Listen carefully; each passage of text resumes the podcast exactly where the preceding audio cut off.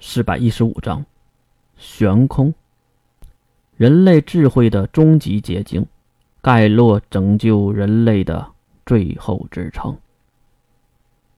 金龙透看向眼前的巨大城市，这个漂浮在太平洋上的悬空岛。盖洛，和他齐名为智者，我很荣幸啊。确实，太壮观了。简直就是人类的奇迹啊！郑晓没有亲眼见过这样科幻的东西，毕竟有些电影里都不敢这么拍。好了，大人，有些东西您可能得看一下。金龙头对月点头，月是跟在金龙头的身后。这时，不少的公证人员走了过来，并对一行人鞠躬。特别是看到月的时候，他们的脸上都露出了敬畏的微笑，因为他们知道这个人是谁。这边，走出了登岛口，来到岛屿边缘的设施旁，没想到还看到了一个妇人带着一个红发的小男孩来回的跑动着，可能是在河边玩耍。看到金龙头一行人，妇女连忙去拉小男孩，可惜没孩子跑得快，毕竟十岁不到的小孩子行动力可是不容小视的。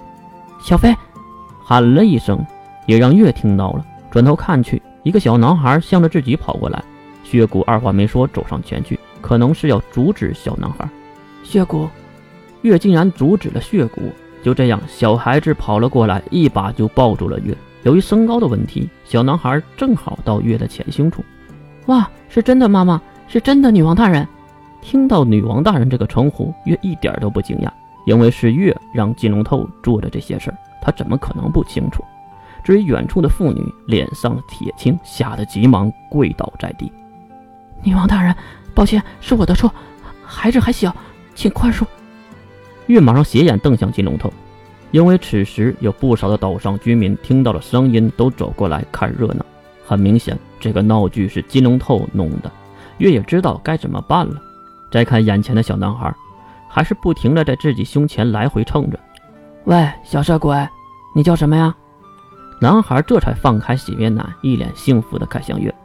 我叫沙雪飞。血竹分家人，见过女王大人。女王大人好漂亮，好香，好软。月一脸微笑，捏住了小孩的耳朵，扯了起来。小飞，这么小就学了这么多的花言巧语，和谁学的？爸爸。童言无忌，当然有什么说什么。后面的妇人脸更青了。哈，不错不错，有空让我和你爸爸过几招，我也去泡几个妹子来。对了。你是他的母亲？月看向跪着的妇人，妇人急忙将头死死地磕在地面。他知道血骨山庄一战护神主真正的实力。抱歉，女王大人，孩子是无辜的，是我管教不周，还请您……行了，都起来吧。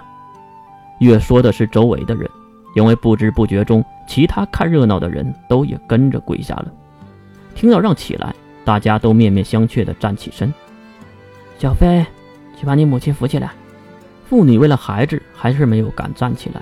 可怜天下父母心呢。妈妈，小男孩跑了过去，将自己的母亲扶起来，并笑嘻嘻地看向月。好了，我希望大家能帮我传达一件事儿：以后我们这里不需要跪拜礼。还有，虽然说没有规矩不成方圆，但是那是讲规矩的场合，而现在。并不是那个场合，也就不需要讲规矩了。大家该干嘛干嘛。还有，越看像小男孩，这个家伙笑得很开心，不经意中看到牙齿还不怎么全。哼，小飞，好好锻炼，长大了可要保护好自己的母亲，还有那个老色批的父亲。开玩笑的话，月也没和孩子一般见识，转头继续走向远处的设施。后面的小色批却喊了一句。等我长大了，一定娶女王大人做老婆。月转头送他一个微笑。好啊，我洗干净了等你啊，沙雪飞。看着月一行人离开，大家也开始各种议论。可是他们的脸上都洋溢着说不出的幸福和开心。很明显，这里让他们很安心。对了，那两个家伙呢？